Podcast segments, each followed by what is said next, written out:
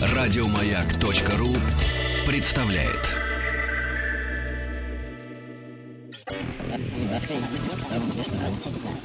Объект 22. 22. Объект 22. Китайские генетики рассказали, что связь между нейронами мозга, которые создали наш разум, связаны и с развитием болезни Альцгеймера. Ученые провели поиск значимых изменений за последние почти полмиллиона лет, и основное их внимание привлекла серия изменений в шести генах, активность которых резко изменилась под действием естественного отбора.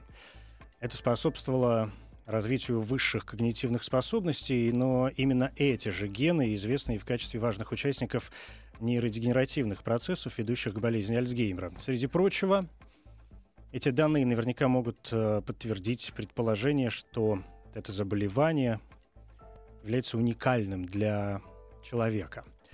Я Евгений Стаховский, и, судя по всему, есть и другие уникальные явления. И, и тут уже Сергей Вячеславович Савельев, профессор. Здравствуйте. Добрый вечер. Спасибо, что нашли на меня время сегодня. Надеюсь, хорошо добрались. А, Почти. Почти хорошо. Ну, перекрыто эстакада. Это туннель. Ну, бывает, да. Ну, конечно, явления приключаются. Опять же, все всегда что-нибудь доремонтируют. Что-нибудь доремонтируют. Я уж не знаю, насколько то, о чем с вами хочу сегодня поговорить, связано с ремонтом. М, у нас довольно разные у всех представления об э, этом э, явлении. А поговорить с вами хочу о, об интуиции. С одной стороны, казалось бы, ну, это что-то такое всем, всем, в общем, понятное по наитию даже, интуитивно понятное. Интуиция Да, понятна да, по наитию. да, это хорошо звучит. А с другой Но стороны... смысла не добавляет. Ну, может быть, э, я же и буду пытаться искать смысл во всем этом с вашей помощью.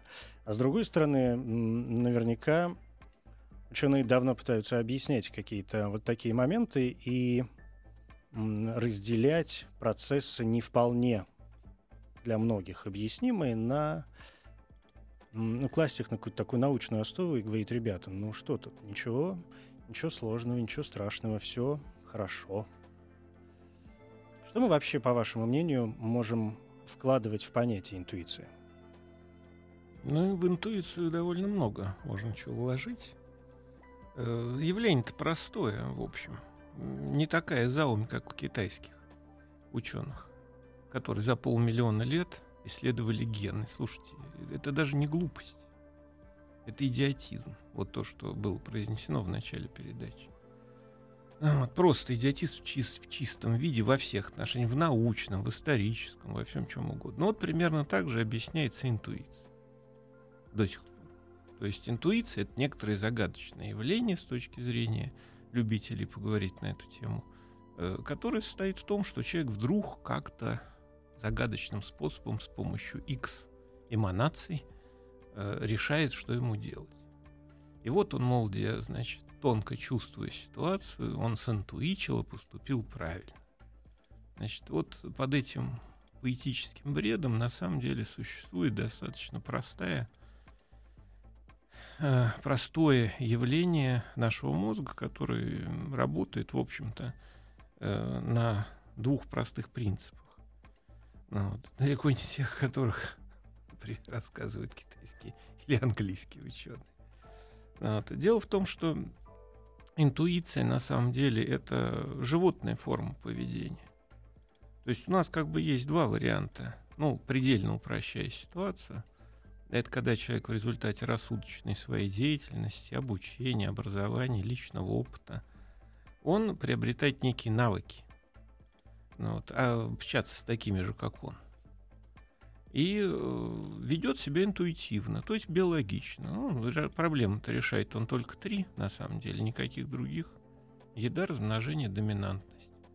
Вот, исходя из этих проблем, он пускается по воле волн на, так сказать, э, свободу своей биологической сущности и дальше начинает что делать? Использовать свой большой и умный мозг для того, чтобы использовать, чтобы его реализовывать как склад некой личной информации.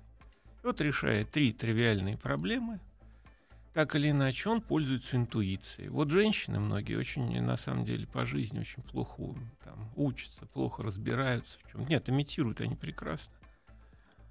А плохо э, пользуются собственным мозгом так, для рационального мышления. Они интуитивны. Нам так кажется. Вот мне, мне это кажется. Вот это кажется, это и есть интуиция, когда, решая биологические задачи, мозг, используя весь свой ресурс колоссальный, и памяти, и личного опыта, и органов чувств многочисленных. Заставляет человека принимать то или иное решение. Но эти все решения, они продиктованы биологической сущностью. Они решают только три задачи, еще раз повторюсь. Размножение, еда и доминантность. Ну, то есть, кто главный бабуин в стаде. Все остальные решения требуют рассудочной деятельности. И вот тут возникает проблема, потому что любая рассудочная деятельность затратна. То есть интуитивно вы можете принять решение очень дешево, там, например, за 100 рублей, да, потратив от своего организма примерно 100 рублей. А если то же самое обдумаете тщательно, то придется заплатить тысячу. Поэтому человеческий организм тщательно сопротивляется этому делу и старается ничего не думать, а жить, как живут кролики, блохи и клопы, то есть принимать интуитивные решения, которые кажется, что оно будет хорошим. Ну, собственно говоря, так устроен мир, и на этом паразитирует реклама, телевидение, радио. Есть такой обман самих себя. Не, почему не обман? Это экономия. Не надо преувеличивать число сущностей. Все примитивнее намного, чем вам кажется. Это даже не обман. Это биологическая хозяйственность, то есть жадность. Просто когда человек принимает интуитивные решения, он пользуется так называемой лимбической системой – то есть комплексом древнейших структур, которые на самом деле есть уже все у рептилий, то есть много-много десятков, не сотен миллионов лет назад они возникли, сложились и достались нам наследство еще от там, лягушек и ящериц. Ну, вот. А это очень дешево, это маленькая часть мозга, она занимается тем, что э, гарантирует э, инстинктивно-гормональные формы поведения, их контролирует. То есть врожденные. То есть то, что мы потом приобретаем в виде социальных инстинктов, ну, правила там поведения, там в племени папуасов одно, у нас другое, там, у Янки третье.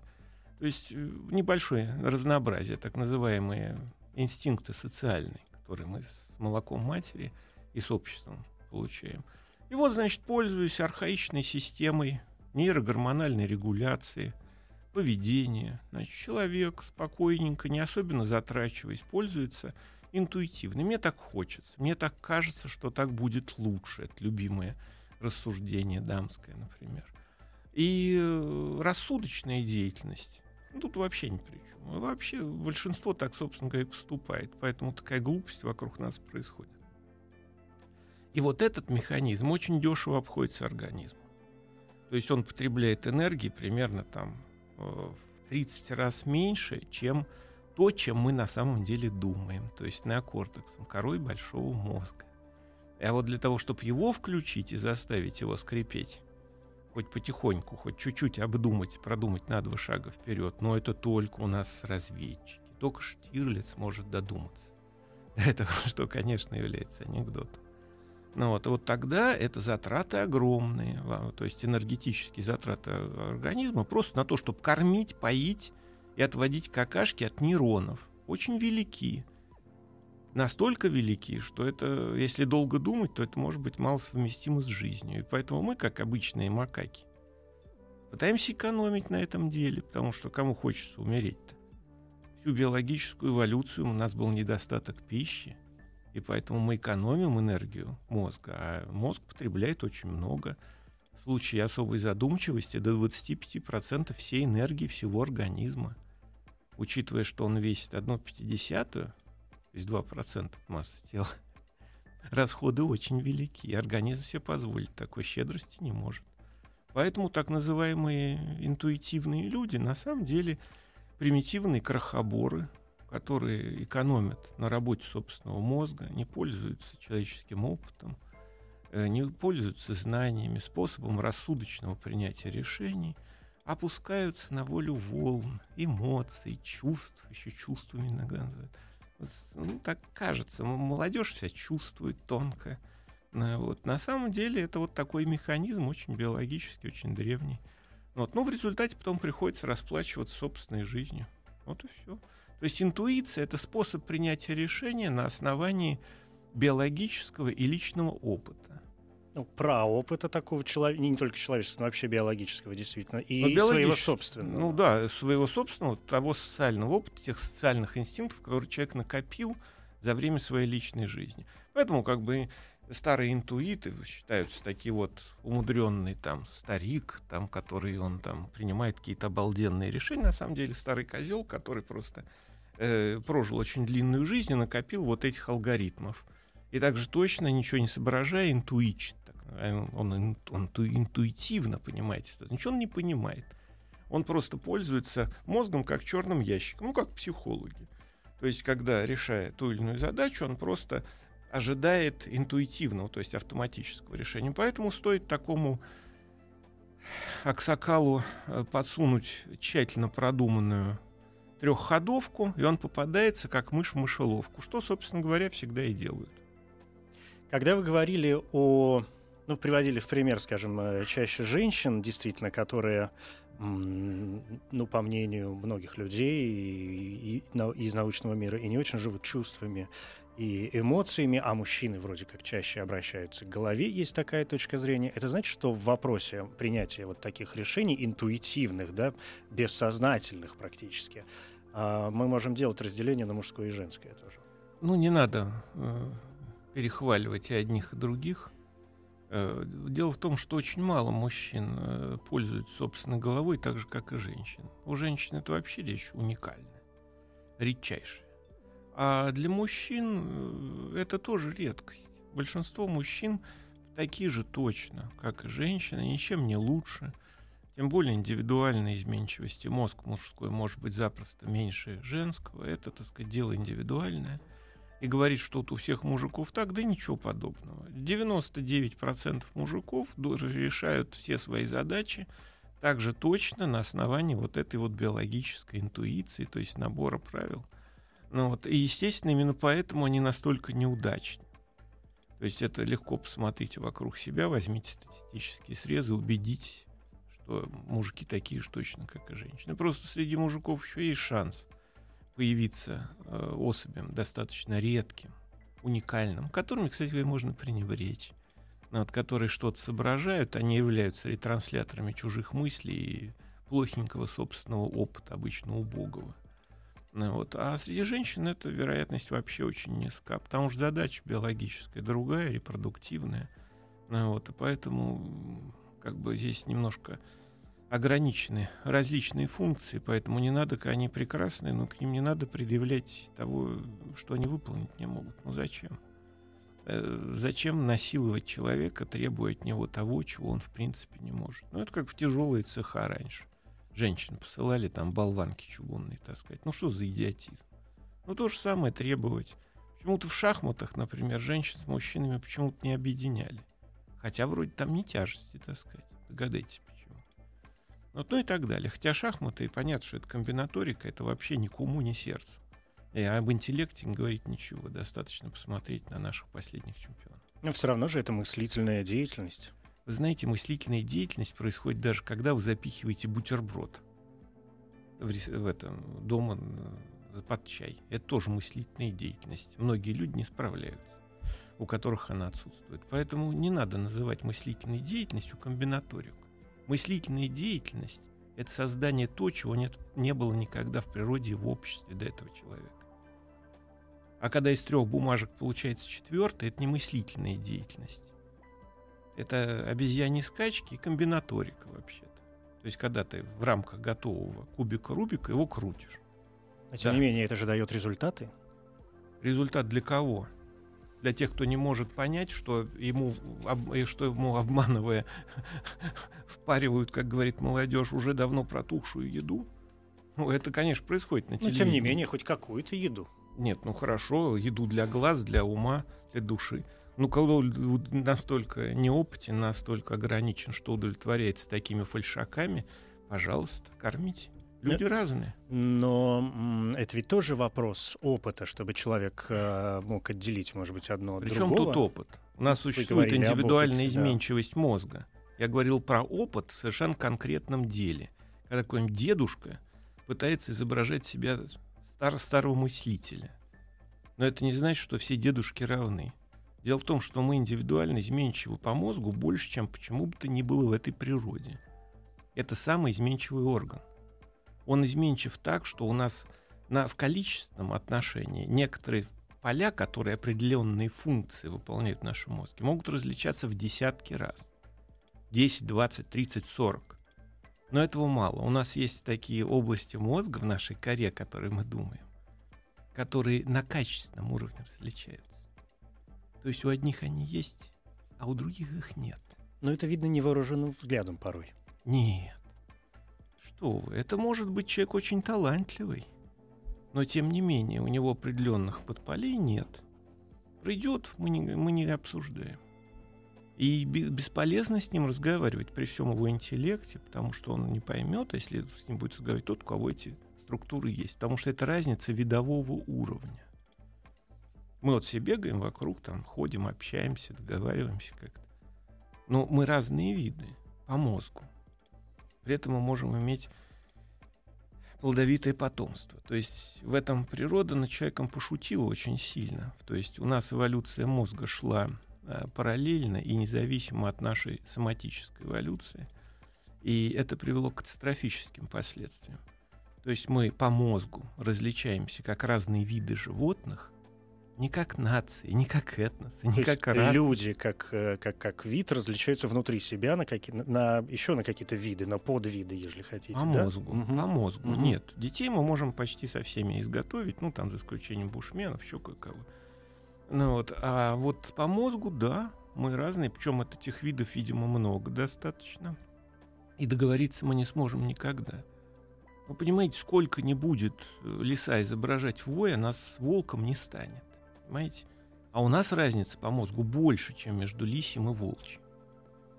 Индивидуальная. И таким образом между нами стоят непреодолимые барьеры, которые делают нас э, очень разными людьми. Поэтому Э, чтобы мы не говорили про интуицию, возвращаясь к началу нашего разговора, она все равно будет индивидуальна. Потому что разница по мозгу так велика, что универсального рецепта, э, который можно повесить на любого человека, мы не найдем. То есть таким образом это просто биологический прием принятия решений.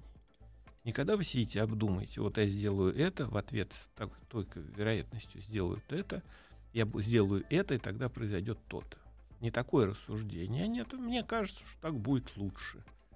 Совершаете, выясняется, что вы очередной раз попались. Это означает, что интуиция, скажем, это не то, что я чувствую, а ну так просто чаще всего бывает. Нет, нет, нет. Интуиция рождается, естественно, из органов чувств, из опыта, из вашей памяти, из всего. А как же? Просто у нас огромное количество органов чувств, очень разных. Это у некоторых корреспондентов, там их пять штук, но я сочувствую, потому что у нас основных только там больше полутора десятков. Ну, вот, и о многих, о многих мы не догадываемся. Их мы пользуемся всю жизнь и не понимаем, что они у нас есть. И поэтому мозг, конечно, как более изощренная сенсорная система, чем простодушная, поэтическая, поэтический образ из пяти чувств, и он располагает дополнительной информацией. И вот этой дополнительной информации иногда складывается так, что человек может понять что-то другими органами чувств, которых он не осознает, и принять решение иногда правильно, иногда неправильно. Если вы действуете среди таких же интуитов, скажем так, то есть людей, которые живут по биологическим законам и рассуждают так, что их здравый личный опыт а наверняка позволит им обмануть всех окружающих и добиться результата, то быстрее всего вы будете успешны настолько, насколько, так сказать, будете более опытным, более начитанным или более подготовленным человеком. А если вы будете столкнетесь хоть раз с каким-то реальным интеллектуалом, который вычисляет, он вас обманет в два счета. Собственно говоря, все вот эти биржевые клоуны, которые разводят э, целые страны корпорации, то есть, ну, это примитив такого уровня, что даже смешно обсуждать. Тем не менее, они успешны. Не из-за того, что они гении, из-за того, что кругом, э, скажем так, мягко говоря, не гении. Ну, нельзя тягаться с рассудочным человеком, если ты живешь по биологическим правилам. А вся структура нашего сообщества, и не только нашего, и западного, кого угодно, там, китайского, там, африканского, она биологична по своей сути. И мы поддерживаем и культивируем биологический начало человека, а не рассудочные. И в этом-то весь фокус. Почему? Потому что такими людьми проще управлять, их проще, проще обманывать, и э, подсунув им очень простые критерии цветовой дифференциации штанов, ну кто главный бабуин, можно заставлять их делать все, что угодно. Ну, собственно говоря, эта конструкция работает везде. То есть от стада бабуинов мы отличаемся только э, железками, тряпочками и пещерками. Это само собой, поскольку человек действительно является биологическим э, видом. И когда я говорил о том, что, м- скажем, это, ну, если возвращаться к интуиции, это не вопрос чувствования, а вопрос э, того, что так чаще всего бывает. Нет, ну, чаще всего бывает не с точки зрения опыта, скажем, всеобщечеловеческого, которого мы уже сейчас разделили на дополнительные виды, а что так чаще всего бывает с моей точки зрения. То есть у меня сейчас возникает ощущение, что здесь э, возникает такая вот история, как ну, я не знаю, как, как чувства и, и эмоции, что я опираюсь... Чувства и эмоции не Да. различаются Нет? между собой. Ну, не надо называть, придумывать новые слова, ко- которых Ну, хорошо, содержание хорошо. никакого смысла не имеет. Ну хорошо, пусть будут чу. Я думаю, что какие-нибудь там другие люди, может быть, поспорили, но... Я словоблудием да, не да. занимаюсь, а конкретный человек. Да. Влияет ли, значит, на интуицию действительно свой собственный жизненный опыт? Э, на- Конечно, на, этот влияет. вопрос, да, вы ответили. А, а вот вам- момент чувств, Ну, э, как без состо- чувств? состояние, в котором Ну, как находится без чувств вы человек можете э, интуицией данный пользоваться? Я не знаю, я же это вас и спрашиваю. Нет, но Если если, мы воспринимаем если интуицию как выколоть чувство- глазки, заткнуть нос, Да. э, сжечь язык и заткнуть уши, ничего не будет. Ну, Понимаете, вопрос-то какой? О Ну. чем? О том, что э, органы чувств не работают при принятии решения? Работают, это исключено. Личный опыт откуда? Из органов чувств, из э, сенсорных систем происходит.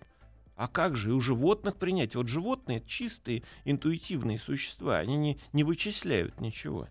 Они чувствуют просто, видят, слышат, обоняют, нюхают. Если они двигаются, то используют там э, рецепторы углового ускорения, линейного ускорения и прочее, прочее, прочее. Если там меняется кислород, там рецепторы кислорода, которые концентрируют концентрацию. И под действием всего этого комплекса тонких изменений организма, чувствительности внешнего, они принимают решения.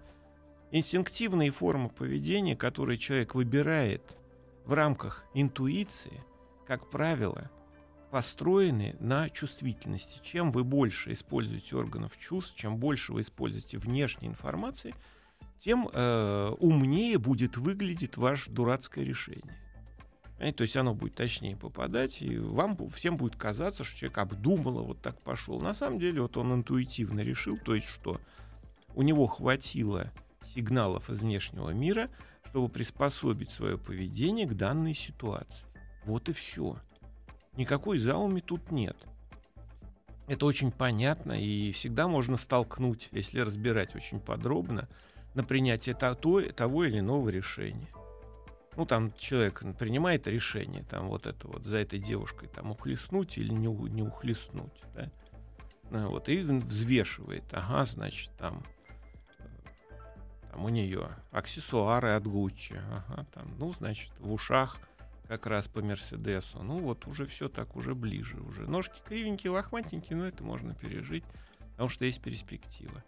Ну, вот. И он никогда не решится. Но если девушка возьмет, подействует на его органы чувств, надушившись французскими духами, которые сделаны из амбра, то есть из анальной пробки кита экстракт.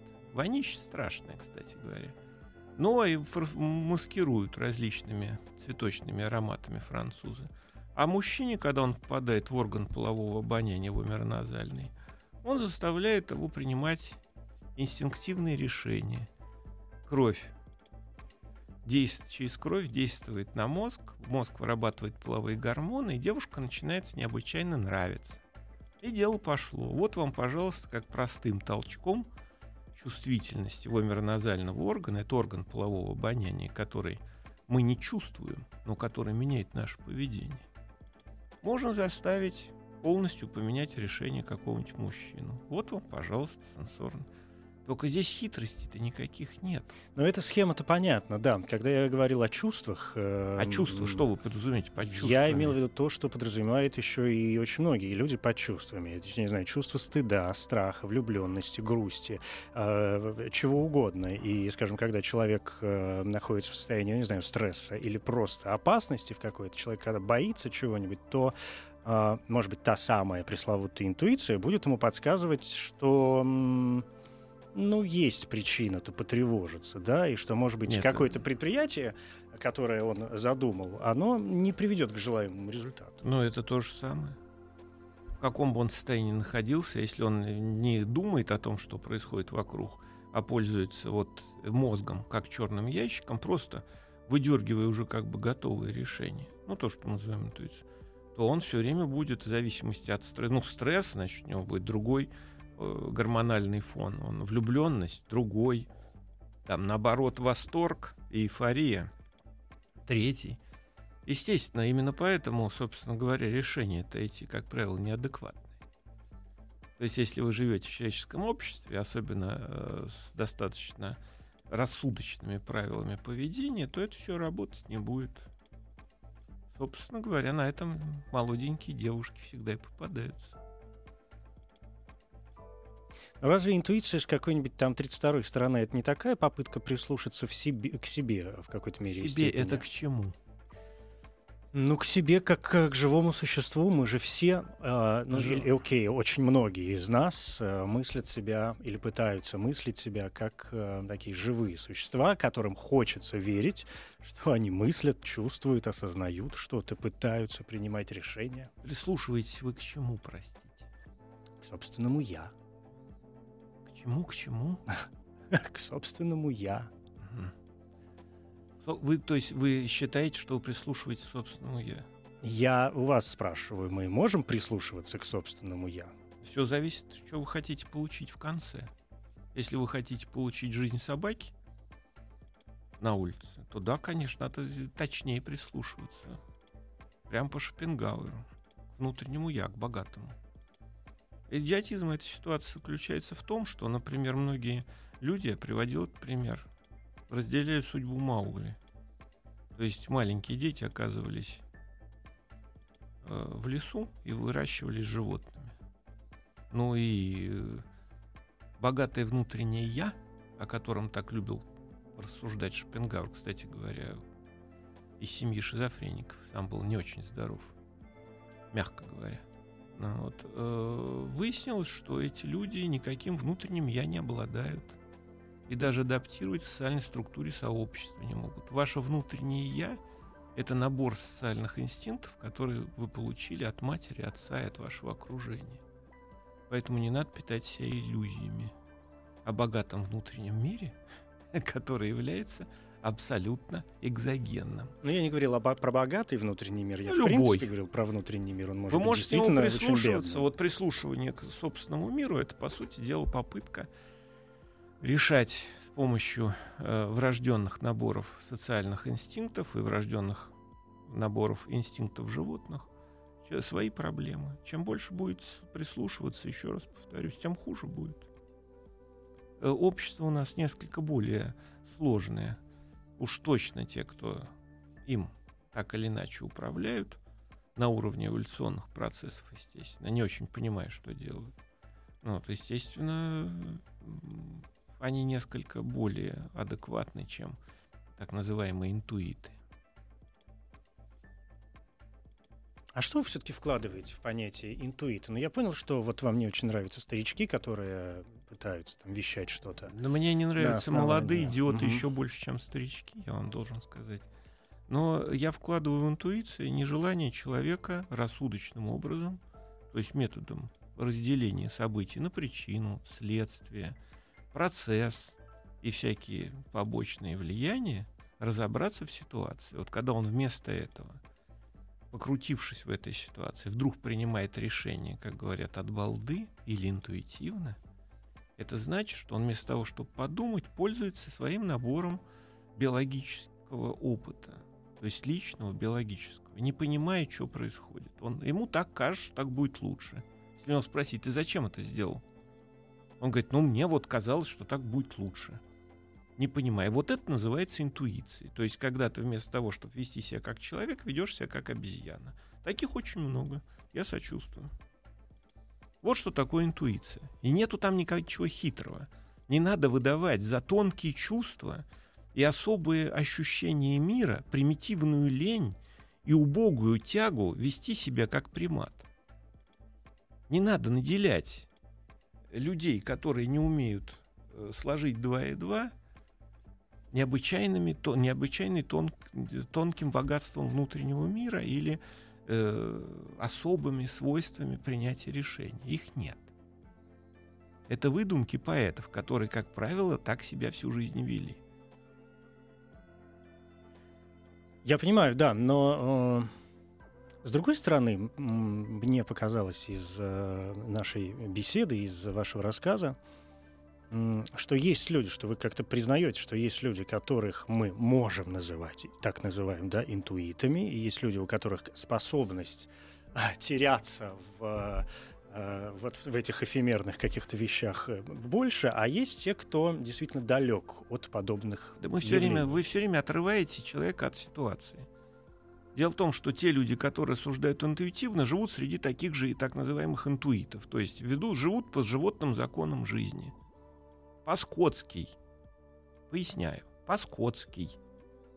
И тогда неуспешный, потому что среди скотов успешней тот, у кого чуть мозг побольше, там чуть-чуть чувство поострее, вот чуть опыт побольше.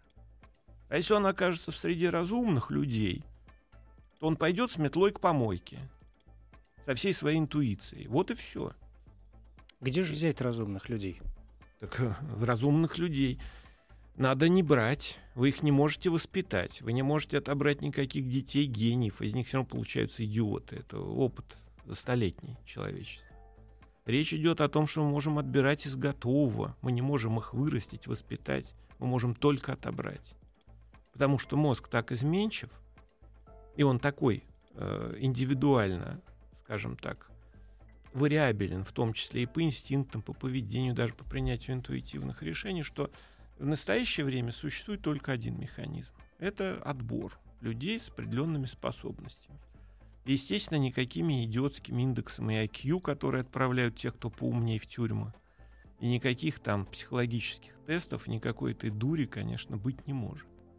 Есть только один способ по структуре мозга. Объективный. Потому что если у вас машина с 12 цилиндрами и там мощностью в 400 лошадиных сил, вряд ли с вами сможет соревноваться кто-то на «Жигулях». А так и мозг различается. Это же что? Что такое, я говорю, индивидуальная изменчивость? Это количество нейронов. Речь идет о миллиардах нейронов. Разница такая. Функциональная специализация полей это что такое? Это значит, что одного поля там составляет, например, там 2 миллиарда нейронов, а у другого 500 миллионов. Или вообще его нет. Вот нужно отбирать тех людей, у которых мозг приспособлен к определенным функциям. Это называется церебральный сортинг. И если мы не будем вкладывать в это деньги и не будем пытаться это делать, пока приборов таких нет, мы близки к этой грани, чтобы прижизненно это определить, там надо повышать разрешение томографов примерно в 10 раз. Если мы не будем этого делать, произойдет такое же оскотинивание, как которое сейчас происходит там на Ближнем Востоке или там в США.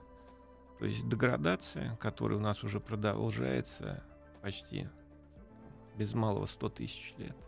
Наш мозг уменьшается, уже уменьшился на 250 грамм. Разве размер э, мозга важен? Еще как важен.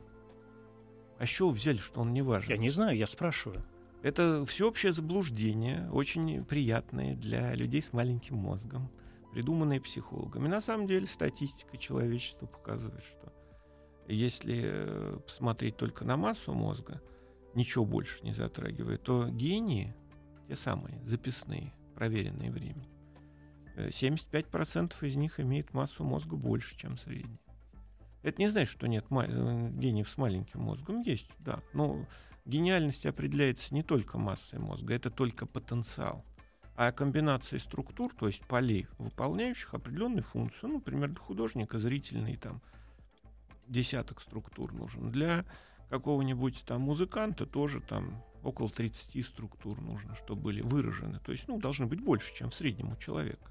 В среднем там, например, содержит там миллион нейронов, а должна быть структура там все содержать там 5 миллионов нейронов. Тогда у нас будет с вами гений. Но вероятность такого большого количества структур, определяющих определенную функцию в мозге, вероятность попадания с большим количеством нейронов очень мала. Поэтому гений редкость. Есть какое-то биологическое объяснение, почему это происходит? Ну, то есть в среднем, Почему? допустим, миллиард, а у кого-то три. Почему? Конечно, есть. Это от папы с мамой достается. Но вы же говорили о том, что дети, скажем, даже гениев э, чаще всего не наследуют их способностей. Потому что, как вы догадываетесь, при рождении потомка участвует мама и папа. При этом вероятность того, что структуры будут похожи только на папу гениального, равна нулю. Что, собственно говоря, мы всегда и видим. А то, что он там с детства воспитывался, учился там нотной грамоте, еще чем-то, еще не значит, что перед нами гений. Странно подготовленный профессионально человек, конечно, имеет больше преимуществ, чем Но это уже неплохо. Профессионально подготовленный человек. Вы говорите о гениях или о профессионально подготовленных? Мне очень сложно оперировать понятием гений, потому что я, честно говоря, Еще раз не, не объясняю. очень сильно понимаю, что это Я такое. очень, очень легко вам объясню. Еще раз повторяю формулу. Гений — это тот создает то, что не было до него в природе в обществе. Что-то непонятного. Как-то вы не всегда- можете это понять. Всегда это, новаторство. это соз... Причем новаторство. Вы еще скажите, что инновации. В чем новаторство? Он придумывает новое вообще, чего до него не было. Не было, например, пластмассы. Ее придумали. Что-то непонятного.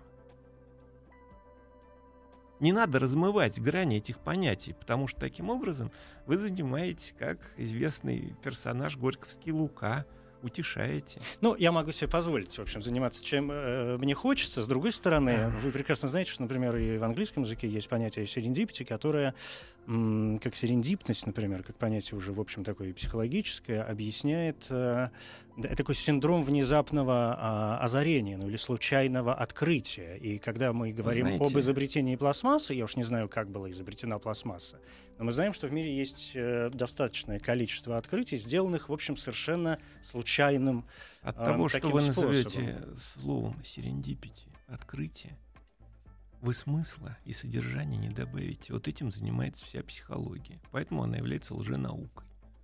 Она объясняет нелепыми словами, под которыми нет содержания, явление, и после этого, когда вы его назвали, всем кажется, что ну теперь все понятно. Это серендипити. Так чего происходит-то? А вы не верите в психологические процессы? Психологические процессы это что? Ну, какие-то моменты, которые происходят э, Моменты во время чего? взаимоотношений между людьми. Вот мы же с вами Чего? разговариваем, мы же с вами разговариваем, вы человек, Какие, я какие, человек. какие, моменты? Вы о чем вообще говорите? Я говорю о... Вы говорите о серендипити, индивидуальном озарении, если быть точным. Да. Или- ну, мы как-то уже отошли, или я уже нет, понял или ваши инсайт. отношения. Ну, и вы например. начинаете говорить, что словоблудие двух людей может порожда... является неким озарением. Вы извините, вы путаете все понятия на свете. Объясняю. А под этим механизмом, механизмы все этих озарений хорошо известны.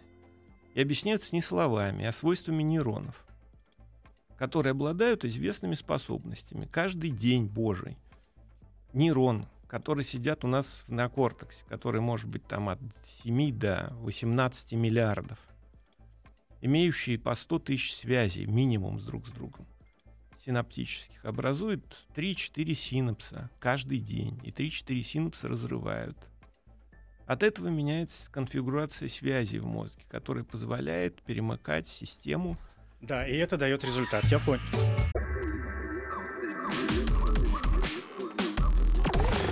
Объект 22. Вы знаете, у меня к вам один вопрос, честно говоря, есть. Э, Он такой очень простой, и понятно, что ну, вам покажется, что он перечеркнет все, о чем мы говорили, но, ради бога, мне стяться, в общем, нечего. У вас никогда такого не бывает, а, у вас, как у биологической единицы, что вы хотите позвонить какому-нибудь человеку, и в этот момент он э, сам вам звонит. Да это у всех бывает. Как вы объясняете этот процесс? Это очень просто. Посмотрите, как часто вы этому человеку звоните, какие у вас отношения. То есть это математика? Ну, вы понимаете, это как э, воспоминание о, о будущем, когда человек давным-давно это все известно, когда человек вдруг говорит, ах, это, мне кажется, это у меня было. Вот именно так это и происходило у меня там где-то в моем глубоком я. И то же самое с телефоном. Просто дело в том, что когда вы находитесь с людьми в неких наборах э, отношениях, каких бы то ни было, э, и связаны некими общими делами, то у вас мозг работает более-менее над одними проблемами. Значит, если проблема поверхностная достаточно, и, то мозг работает по общему алгоритму.